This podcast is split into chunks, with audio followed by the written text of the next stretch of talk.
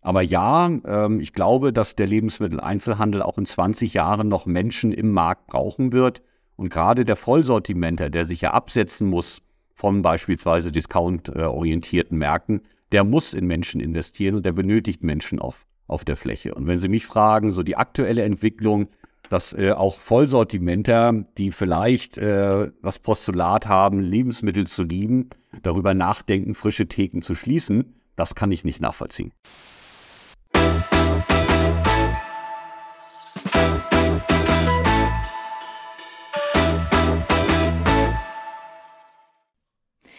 Hallo und herzlich willkommen zu Regalplatz, dem Podcast der Lebensmittelpraxis. Bei Regalplatz sprechen wir jede Woche mit einem Experten oder einer inspirierenden Persönlichkeit aus der Lebensmittelbranche. Mein Name ist Elena Kuss. Ich bin Redakteurin der Lebensmittelpraxis. Und es ist ganz ungewohnt, diese Worte zu sprechen, weil normalerweise genau das Rainer Mier, unser Chefredakteur der Lebensmittelpraxis, sagt zur Begrüßung unserer Gäste. Heute ist alles ein klein bisschen anders. Alleine bin ich trotzdem nicht. Meine sehr liebe Kollegin Heidrun Mittler hostet diesen Podcast mit mir. Heidrun, die Hörer kennen dich natürlich schon und auch die Leser noch viel, viel länger. Magst du dich trotzdem ganz kurz einmal vorstellen? Ja, das mache ich gerne. Dankeschön. Ich arbeite schon viele Jahre in der Redaktion der Lebensmittelpraxis und dabei beschäftige ich mich unter anderem mit Personalthemen, also Aus- und Weiterbildung. Und natürlich haben wir heute auch einen Gast, Thorsten Fuchs, Schulleiter der Food Akademie. Ja, hallo, auch von mir in die Runde. Später sprechen wir dann auch noch mit Rainer Mir über Kompetenzen und welche erfolgreiche Kompetenzen ein Händler eben mitbringen muss. Herr Fuchs, wirklich schön, dass Sie sich die Zeit für uns nehmen. In unserem Podcast dürfen sich die Gäste immer selbst vorstellen. Haben Sie dazu Lust? Ja klar, mache ich doch gerne. Ja, Thorsten Fuchs, 60 Jahre alt, Schulleiter der Bundesfachschule des Lebensmittelhandels, Geschäftsführer der Food Akademie und wir machen jetzt schon seit weit über 80 Jahren Kompetenzentwicklung und die Nachwuchsführungskräfte für den deutschen Lebensmitteleinzelhandel. Ja, vielen Dank dafür. Herr Fuchs, die Food Akademie ist im Mai Gastgeber der MLF Arbeitstagung. Das ist ein bisschen ungewöhnlich, denn üblicherweise treffen sich die Händler, das sind also die mittelständischen Lebensmittelfilialisten, immer bei einem Kaufmann vor Ort. Wie kommt es denn dazu, dass Sie dieses Jahr Gastgeber sind? Hm, das ist der spezielle Wunsch vom Friedhelm Dornseifer, noch Präsident der MLF, der tatsächlich bei uns verabschiedet wird. Ich glaube, das ist mittlerweile ein offenes Geheimnis. Er tritt also als Präsident sozusagen zurück und Friedhelm Dornseifer verbindet mit der Food Akademie wie auch vielen anderen Kaufleuten eine sehr, sehr enge Beziehung. Er hat hier seinen Betriebswirt gemacht wie mittlerweile auch sein Sohn Peter und sein Enkel ist auch gerade bei uns auf der Schule. Und viele der MLF-Kaufleute haben hier im Grunde genommen vor ihrer Selbstständigkeit gelernt, wie so Lebensmitteleinzelhandel funktioniert. Dieser Podcast wird unterstützt von Tetra Pak. Laut den Vereinten Nationen landen weltweit 931 Millionen Tonnen Lebensmittel jährlich im Müll. Besonders die Hersteller sind hier gefragt. Wie können sie ihre Lebensmittel sicherer und länger haltbar machen? Ein wichtiger Schlüssel dazu könnte sein, die keimfreie Abfüllung in Getränkekartons, wie sie zum Beispiel Tetra Pak anbietet. Mit aseptischen Verpackungstechnologien können zum Beispiel Milch oder Fruchtsäfte über Monate ungekühlt und sicher gelagert werden. Mehr Informationen dazu bietet der Hersteller unter tetrapack.de. Wunderbar. Den Zusammenhang zwischen Food Akademie und MLF haben Sie ja jetzt schon wunderbar erklärt. Im vergangenen Herbst wurden Sie auf einer Veranstaltung als Harvard der Branche bezeichnet. Hm, große Auszeichnung, große Worte. Können Sie denn diesem Anspruch gerecht werden? Oh ja, also als ich das gehört habe, war ich natürlich erstmal geschmeichelt, aber, aber bis zum Harvard äh, sind noch ganz, ganz viele Schräge. Aber tatsächlich ist das unsere Vision. Also wir möchten die führende Weiterbildungseinrichtung des deutschen Lebensmitteleinzelhandels sein. Und daraufhin äh, investieren wir, entwickeln uns immer weiter. Aber geben Sie uns noch 20 Jahre, dann sind wir soweit. Die Anforderungen an die Ausbildung im Lebensmittelhandel, die ändern sich ja ständig. Darauf müssen Sie ja auch in Ihrem Angebot reagieren. Nennen Sie uns doch bitte ein paar Punkte, die Sie tatsächlich in den letzten Jahren geändert haben. Ja gut, ich glaube, Digitalisierung äh, ist, ist nicht unbekannt und auch wir beobachten natürlich auf der einen Seite die Anforderungen der Branche. Wir haben immer weniger Menschen, äh, wir haben eine Te Technologisierung in der Branche und das Ganze müssen wir verbinden. Das heißt, wir aus Sicht der Akademie betrachten halt sehr genau, welche Kompetenzanforderungen gibt es dann an die Mitarbeiter in den Märkten. Und das ist auf der Seite, auf der einen Seite immer noch das, was den äh, Lebensmitteleinzelhandel, den Vollsortiment auszeichnet nämlich die Beratungskompetenz, äh, die Arbeit am Menschen, für den Menschen, aber auf der anderen Seite die Nutzung der digitalen äh, Informationen, äh, der modernen Technik und das beides muss verbunden werden und das müssen wir unseren Nachwuchskräften vermitteln. An der Food Akademie kann man ja auch seit einigen Jahren studieren. Hm, ja gut, das war eigentlich äh, am Anfang, wenn Sie so, so wollen, eher ein Marketingaspekt. Wir haben immer mehr Schulabgänger mit einer Hochschulzugangsberechtigung. Ich glaube, wir sind, wir kratzen mittlerweile die 60 Prozent eines Jahrgangs, die Abitur oder Vergleichbares haben. Und die erwarten ein Angebot äh, der Branche, die letztendlich ähm, eine Qualifikation mit Ausbildung, mit Studium ermöglicht. Wir wissen aber auf der anderen Seite, wir haben gar nicht so viele Stellen gerade auf der Fläche, dass wir jetzt überall Akademiker benötigen würden. Also haben wir gesagt, dann verbinden wir beides miteinander und das ist letztendlich das schon seit Jahren bekannte Abiturientenprogramm. Das heißt also, die Schulabgänger absolvieren zunächst eine sehr verkürzte Ausbildung, die dauert nur 18 Monate. Danach schließt sich eine 18-monatige Fortbildung zum Handelsfachwirt an. Und danach gibt es dann die Möglichkeiten, mit verkürzter Form in anderthalb Jahren zum Beispiel einen Bachelor zu ermöglichen. Einige Absolventen machen ein MBA, also ein Master of Business Administration. Aber die allermeisten bleiben eigentlich beim Handelsfachwirt und gehen als Marktmanager beispielsweise dann in die Fläche. Und das ist ja auch Ziel. Und da brauchen wir auch die Menschen. Vielleicht können wir an der Stelle noch mal ein bisschen einsteigen in dieses Thema Studium.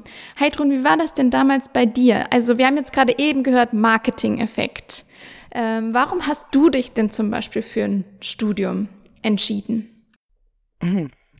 Also wenn ich ehrlich bin, ich war schon immer eine Leseratte. Ich habe auch gerne Schule gemacht, aber handwerklich bin ich leider eine absolute Niete. Für mich kam eigentlich nur ein Studium in Betracht. Das war gesetzt. Herr Fuchs, wie war das bei Ihnen? Haben Sie, Sie haben auch studiert? Ich habe auch studiert. Ich wollte tatsächlich mit 16 schon Berufsschullehrer werden dass ich mal Schulleiter an der Lebensmittelfachschule bin äh, oder werde, habe ich mir damals nicht erträumt. Aber ich habe tatsächlich erst eine Ausbildung gemacht im großen Außenhandel, war dann bei der Bundeswehr, habe dann studiert, habe das Studium genossen, bin aber ehrlich gesagt eher praxisorientiert und das lebe ich hier auch aus und das sind auch unsere Schüler. Das heißt also die Gesellschaft oder die Eltern, die Freunde, die dann vielleicht äh, die jungen Schulabgänger ins Studium drängen, äh, tun ihnen gar nichts Gutes, denn, denn viele sind praxisorientiert und sind auf der Fläche auch richtig glücklich. Und wenn wir das theoretisch unterfuttern können in Neuwied, dann machen wir ja alles richtig. Total interessanter Punkt. Ich habe dazu auch einmal die Zahlen rausgesucht. 35,7 Prozent der über 15-Jährigen haben in Deutschland Abitur, so die neueste Erhebung des Statistischen Bundesamtes. Also es machen immer, immer mehr Menschen Abi. Aber grundsätzlich hat der Handel ja im Moment riesige Probleme, junge Menschen zu finden, die die Ausbildung im Handel überhaupt machen möchten. Ich glaube, Sie werden mir dazu ja, stimmen. wobei, wobei ähm, nach meinen Beobachtungen zumindest die Unternehmen, mit denen wir zusammenarbeiten, gerade bei diesem Abiturientenprogramm Handelsfachwirt, der mittlerweile unter den Top 10 der Ausbildungsberufe in Deutschland angekommen ist. Also wer das anbietet, der bekommt äh, Absolventen. Und wir haben ja auch viele, gerade Studierende, die dann im Rahmen ihres Studiums Nebenjobs, Minijobs im Einzelhandel machen, die schauen sich das an und auch dort rekrutiert der Handel. Also ich glaube, wenn wir Chancen haben, Nachwuchs zu bekommen, dann tatsächlich über dieses Kombinationsangebot. Und das funktioniert wirklich gut. Mhm. Und welche Kompetenzen braucht der junge Mensch speziell als Einsteiger im Handel? Nun, er braucht auf jeden Fall äh, die Leidenschaft, mit Menschen zusammenzuarbeiten. Also insofern, Frau Mittler, nicht, dass ich Ihnen dazu nahe gehe, aber, aber die Leseratte, die brauchen wir da eigentlich eher nicht. Das heißt, wir brauchen da also denjenigen, der auf der Fläche arbeitet, der anpacken kann, der die Arbeit auch sieht und der trotzdem auf der anderen Seite eine Affinität für Zahlen hat. Denn die müssen bei uns tatsächlich auch Bilanzen lesen können und die Handelskalkulation. Also das ist schon ein wenig die eierlegende Wollmilchsau. Aber wenn man sich unsere Absolventen anguckt, die schaffen das. Und ich muss zu meiner Ehrenrettung sagen, ich bin ja auch Redakteurin geworden. Da, da passt das auf jeden Fall mit den Buchstaben bestens zusammen. Genau. Manche Märkte funktionieren heutzutage fast autonom, also fast ohne Mitarbeiter. Und ich denke, da ist die Frage schon angebracht. Ist das also überhaupt noch eine Ausbildung mit Zukunft? Nun, ich denke mal, wer eine Karriere an der Kasse anstrebt, äh, da würde ich sagen, nee. Also der Kassenbereich wird sicherlich äh, gerade mit den aktuellen Techniken automatisiert werden. Aber ja, ähm, ich glaube, dass der Lebensmitteleinzelhandel auch in 20 Jahren noch Menschen im Markt brauchen wird. Und gerade der Vollsortimenter, der sich ja absetzen muss von beispielsweise discount-orientierten Märkten, der muss in Menschen investieren und der benötigt Menschen auf, auf der Fläche. Und wenn Sie mich fragen, so die aktuelle Entwicklung, dass äh, auch Vollsortimenter, die vielleicht äh, das Postulat haben, Lebensmittel zu lieben, darüber nachdenken, frische Theken zu schließen, das kann ich nicht nachvollziehen. Ähm, lassen Sie mich da nochmal nachhaken. Die MLF-Tagung steht unter dem Motto Märkte im Wandel, gemeinsam Zukunft gestalten. Wir von der LP wissen das schon. Wir schreiben nämlich das Heft zu dieser Veranstaltung und haben gesehen, dass Sie unter anderem mit Experten diskutieren über die Frage, ob man denn die Zukunft ganz ohne Personal gestalten kann. Jetzt ohne dieser Diskussion vorweggreifen zu wollen, wie ist denn dazu Ihre ganz persönliche Meinung? Nun, äh, wenn ich der Meinung wäre, dass dem so wäre, dann müsste ich mir ein neues Geschäftsmodell für unsere Food Akademie suchen. Denn letztendlich qualifizieren wir nicht äh, Programmierer von, von künstlichen Intelligenzprogrammen, sondern wir qualifizieren Menschen für die Fläche, für den Supermarkt. Und ich hatte es ja eben schon gesagt, ich glaube fest daran, dass wir Menschen in den Märkten brauchen und wenn wir hochwertige Lebensmittel verkaufen wollen, dann geht es nur von Mensch zu Mensch. Da glaube ich fest dran und äh, da werden wir uns auch weiterentwickeln. Bei Regalplatz fragen wir jede Woche unsere Gäste, was sie im Supermarkt stört, was sie beim letzten Supermarktbesuch gestört hat. Und die häufigste Antwort lautet fehlende Struktur. Also ich finde nicht, was ich suche. Kann hier die Ausbildung an der Food Akademie Abhilfe schaffen? Ist die Wichtigkeit der Marktstruktur in den Schulen angekommen? Wie wird das Thema vermittelt, angegangen, erlernt? Ja, da kommt natürlich wieder Digitalisierung ins Spiel. Sie hatten unseren äh, mhm. neuen Kompetenzzentrum äh, Supermarkt angesprochen. Hier nutzen wir die moderne Technik. Das heißt, gerade am Freitag hatten wir wieder Schulungen, wie dementsprechend mit gezielter Kameratechnik, äh, mit künstlichen Intelligenzprogrammen ausgewertet kann, wie ist der Kundenlauf, welcher Kunde bewegt sich wo, auch welcher Kunde hat welchen Anspruch. Vielleicht der Kunde, der jüngere Kunde oder der, der Tierliebhaber bewegt sich anders als beispielsweise jetzt der Senior. Und das kann man alles sehr, sehr genau beobachten, sehr, sehr genau auswerten. Und dann sind es aber wieder die Menschen, die daraus ihre Schlüsse ziehen müssen. Und insofern verbinden wir auch dort wieder äh, digitale Technik mit dem Menschen vor Ort, um möglichst den optimalen Supermarkt zu finden. Und da unser Supermarkt im Kompetenzzentrum ja auch noch auf Rollen ist, können dann dementsprechend unsere Schüler direkt ausprobieren, wie wäre ein idealer Kundenlauf. Super spannend. Und ähm, zum Schluss möchte ich natürlich auch Ihnen die Möglichkeit geben, die berühmte letzte Frage in diesem Podcast zu beantworten. Was hat Sie bei Ihrem letzten Supermarktbesuch gestört? Die Preise. Na, gute Antwort. ja, wun wunderbar. Ich glaube, dazu muss man gar nicht mehr viel sagen. Vielen, vielen Dank, Herr Fuchs. Wir wissen wie viel Arbeit es ist, so eine große Tagung wie die MLF-Tagung auf die Beine zu stellen. Also vielen Dank dafür.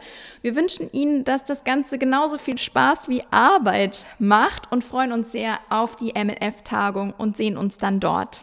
Ja, vielen lieben Dank. Wir freuen uns auch riesig und das wird schon eine Herausforderung für uns. Aber äh, die Tagung wird uns belohnen, da bin ich mir ganz sicher. Genau, vielen Dank und wir sehen uns auf der Tagung. Herr Mier, ähm, schön, dass Sie sich auch die Zeit für uns nehmen und äh, dieses Mal für das Hintergrundgespräch zur Verfügung stehen. Und meine erste Frage an Sie ist, welche Kompetenzen sollte denn ein Kaufmann mitbringen? Und der Grund, warum ich Ihnen diese Frage stelle, ist, weil Sie ja einfach schon seit über 35 Jahren über die Branche berichten oder sogar mehr. Berichten Sie schon mehr als 35 Jahre über Man die muss Branche? jetzt nachher. Naja, ich war erst, äh, war, war zuerst äh, eher speziell. Da war das auch so im Getränkebereich. Da war das nicht nur Lebensmittelhandel, sondern auch so äh, Getränke, Fachgroßhandel und, und Getränkemärkte. Aber äh, so in etwa haut das hin. Okay, also doch deutlich mehr als 35 Jahre in der Branche schon unterwegs. Ähm, und mich interessiert einfach, ob Ihnen da ein paar Eigenschaften aufgefallen sind, die eben erfolgreiche Kaufmänner, Kauffrauen besonders häufig mit sich bringen. Das ist ja gar nicht, ist gar nicht so einfach. Es gibt natürlich die, die Grundvoraussetzungen, das heißt betriebswirtschaftlich, äh, Zahlen lesen äh, und solche Dinge, aber das kriegen die, äh, die äh, Kaufleute ja auch in ihrer Ausbildung mit. Äh, ich glaube, eine, also aus meiner ganz persönlichen Sicht, ist eine der wichtigsten Eigenschaften äh, Empathie. Äh, und zwar nicht nur gegenüber Kunden, sondern auch gegenüber Mitarbeitern. Und das in unterschiedlicher Ausprägung natürlich. Ähm, ich glaube, es ist total wichtig, als Kaufmann zu spüren, was die Kunden an einem jeweiligen Standort wollen. Und zwar nicht nur, was das Sortiment angeht, sondern auch, was die, ähm, den Auftritt des Kaufmanns nach außen, weil er ist, der Kaufmann ist Teil der Gesellschaft und ein wichtiger Teil der Gesellschaft an seinem Standort. Das halte ich für sehr wichtig, dass jemand das erkennt, begreift und auch gut bespielt. Dann natürlich, äh, ich glaube, Mitarbeiterführung ist äh, die hohe Schule in jedem Unternehmen. Das gilt beim Supermarkt umso mehr. Wenn Sie sich vorstellen, in jedem Supermarkt 70, 80, 100 Menschen, mhm. die da arbeiten, unterschiedlichster Herkunft, unterschiedlichster äh, äh, Nationalitäten. Äh, das ist eine gigantische Herausforderung. Ja, das sind vor allen Dingen Soft Skills, wie man so schön sagt, finde ich, die sie da herausgehoben haben. Ich kann da absolut zustimmen. Also das ist sofort schlüssig. Die nächste Frage, die mir aber da in den Kopf kommt, die sofort aufploppt, ist dann für mich, welche, Aus, äh, welche Rolle spielt dann wirklich eine gute Ausbildung für einen erfolgreich geführten Markt? Kann man das lernen? Das weiß, da bin ich mir nicht so sicher. Ich glaube, also natürlich eine gute Ausbildung legt die Grundlage für einen äh, erfolgreichen Beruf. Das gilt übrigens für Journalisten genauso. Ja. Ähm, die, diese, diese eher soft, äh, sagen soft, ich finde, das ist eigentlich der falsche Begriff. Das ist nicht weich. Das ist nicht weich. Aber es ist ein häufig verwendeter Fachbegriff, ja, oder das nicht? Stimmt, aber es, mir gefällt der nicht, um ehrlich zu sein. Ja. Mhm. Aber, aber diese Faktoren, bis zu einem bestimmten Grad glaube ich, dass man die lernen kann. Aber sie kommen sehr schnell an den Punkt, wo es um Authentizität geht. Schönes Wort. Sehr schönes Wort, auch schwer auszusprechen. Äh, Sie müssen als Führungskraft, und das ist ja nun der Kaufmann in seinem Laden, äh, Sie, Sie, Sie müssen nicht nur Respekt haben, sondern Sie müssen anerkannt werden. Und ähm, äh, das schafft man durch seine Persönlichkeit und die kann man natürlich im Laufe eines Berufslebens äh, sich aneignen, äh, aber äh, die ist auch wahrscheinlich nicht von Beginn an gegeben. Äh, aber so ein, ein wenig muss das Führen wollen und der Umgang mit Menschen und Menschen auch zu führen muss in einem einer Führungskraft meiner Meinung nach schon zu gewissen mit einem gewissen Maß angelegt sein. Also bestimmte, also eine Empathie können Sie ja nicht lernen. Wenn Sie, wenn Sie keine Empathie empfinden für andere Menschen, äh, dann sind Sie als Führungskraft wahrscheinlich äh, schwer gefordert, wenn nicht äh, überfordert. Ja, wird auf jeden Fall schwieriger, auch die Mitarbeiter zu halten, was ja auch ein großes Thema ist, das wir ja auch im Podcast in letzter Zeit sehr häufig diskutiert haben. Gleichzeitig bedeutet das, dass auch der Handel ein Bereich ist, der eigentlich für Quereinsteiger sehr interessant sein könnte. Also wo auch Quereinsteiger erfolgreich sein können. Haben Sie da vielleicht ein paar Beispiele, ein paar erfolgreiche Quereinsteiger, die Ihnen über die Füße gelaufen sind? Ja, also habe ich natürlich. Wobei ich, ich sage dann gleich was dazu, dass ich das auch so ein bisschen einschränken würde mit dem, es ist ein, eine Branche für Quereinsteiger. Also nehmen Sie einen der erfolgreichsten Händler Deutschlands, Jörg Hieber in Lörrach. Kein Quereinsteiger. Doch, das ist ein, das ist ein Quereinsteiger. Dass Sie das nicht wissen, liegt an Ihrem jugendlichen Alter, Frau Kuss. Ich dachte, das wäre so eine Familie. Nein, nein, nein. Jörg Hieber, Jörg, Jörg Hieber ist Konditor vom Beruf. Ah. Äh, und äh, in seinen, seinen ähm, Beruf als Kaufmann ist er nur gerutscht also das sind jetzt so Anekdoten, aber äh, er wollte äh, ein eigenes, sein Traum war, ein Café als Konditor äh, aufzumachen. Ähm, das war aber auch äh, damals, ist wirklich schon lange her, ähm, äh, so einfach auch nicht. Und er hatte dann die Gelegenheit in Lörrach, ich glaube es war Lörrach, ein Ladenlokal zu übernehmen. Da ging es aber mehr um die dazugehörige Wohnung, weil er war äh, frisch verliebt und frisch gebunden mit seiner Frau und brauchte eine Wohnung. Und diese Wohnung bekam er aber nur mit Ladenlokal. Und er hat dann, ähm, ja, notgedrungen äh, mit, ich weiß nicht, 100 Quadratmeter oder sowas, äh, die, de, den Laden betrieben. Äh, und irgendwie muss er dann in dieser Zeit Geschmack gefunden haben und hat das dann auch super gemacht. Heute macht die Hieber-Gruppe, kann man ja sagen. Ja. Äh, er hat 16 Märkte, glaube ich, oder sogar 17. Äh, mega erfolgreich, super aufgestellt und, und, und Jörg Hieber ist eine Legende. Ähm, ein zweites aktuelles Beispiel äh, für Quereinsteiger sind die Quermanns äh, in Bielefeld. Äh, Sie kennen sie, sie, sie waren Preisträger beim Supermarkt des Jahres 2022. Äh, sie, eine Schauspielerin, die in verschiedensten Serien im Fernsehen aufgetreten ist und immer noch Schauspielert, allerdings nicht im Beruf, sondern tatsächlich als Schauspielerin. Mhm. Und der Rainer Quermann ist eigentlich Polizist gewesen, hat dann äh, äh, äh, Tankstellen betrieben und ist über diesen Weg dann in den äh, Supermarktbereich reingekommen. Der ist, äh, der hat einfach äh, beim, beim Shopbetreiben an der Tankstelle Geschmack am Handel mit Lebensmitteln gefunden und ist so reingerutscht. Ich, ich finde diese, äh, ich mag diese Anekdoten sehr. Ich, keine Ahnung, dass, ähm, das bringt so gut auf den Punkt, dass der Handel so begeistern kann und schließt dann wieder gut den Kreis eben zu Empathie ähm, und anderen, also zu, zu diesem Teilwerden von der Ortschaft, Bedeutung, Rolle spielen in der Umgebung, wo der Supermarkt dann platziert ist und dass das einfach so einen richtigen Sog herstellen kann. Ich glaube aber, äh, das ist die Einschränkung, dass es nicht so ganz einfach ist, von der Seite in den äh, ähm, äh, Beruf des Kaufmanns oder der Kauffrau zu kommen. Zu komplex sind mittlerweile die Anforderungen. Es ist heute anders als noch in den 50er, 60er Jahren.